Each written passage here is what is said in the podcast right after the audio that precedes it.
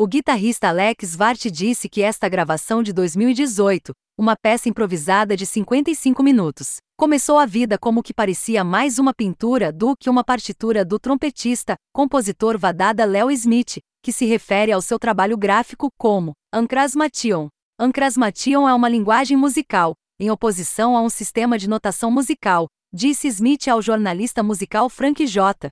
Oteri em 2011. A primeira parte, Ang, vem da cruz egípcia.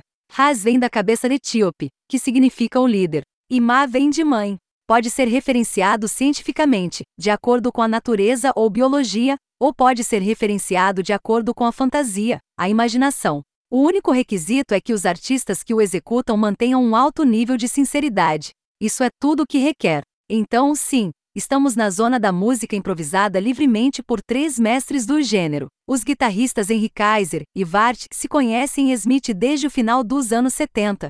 E Vart também observa a importância sinestésica das partituras gráficas de Smith, que foram exibidas em galerias, porque convidam os jogadores a considerar a cor e o sombreamento tanto quanto o som. E o tema aqui é evidente no título: Ambos os guitarristas também são mergulhadores, uma consciência de Gaia e dos efeitos do homem e das alterações climáticas nos oceanos e nos frágeis recifes de coral. No entanto, embora esses músicos tenham sido frequentemente associados ao final difícil da vanguarda, aqui eles jogam como uma unidade coesa e coerente com o trompete de Smith mais próximo das longas linhas confiantes e do estilo de balada pensativo do jovem, Miles Davis. Smith gravou um tributo a Davis e o Miles, com Kaiser no final dos anos 90. As preocupações de Smith são sociopolíticas e globais. Ele estudou etnomusicologia, bem como abarcou preocupações globais sobre o meio ambiente. Mas se isso soa pesado, solene e portentoso, não é isso que está aqui. Abrindo com uma guitarra calma, quase folk.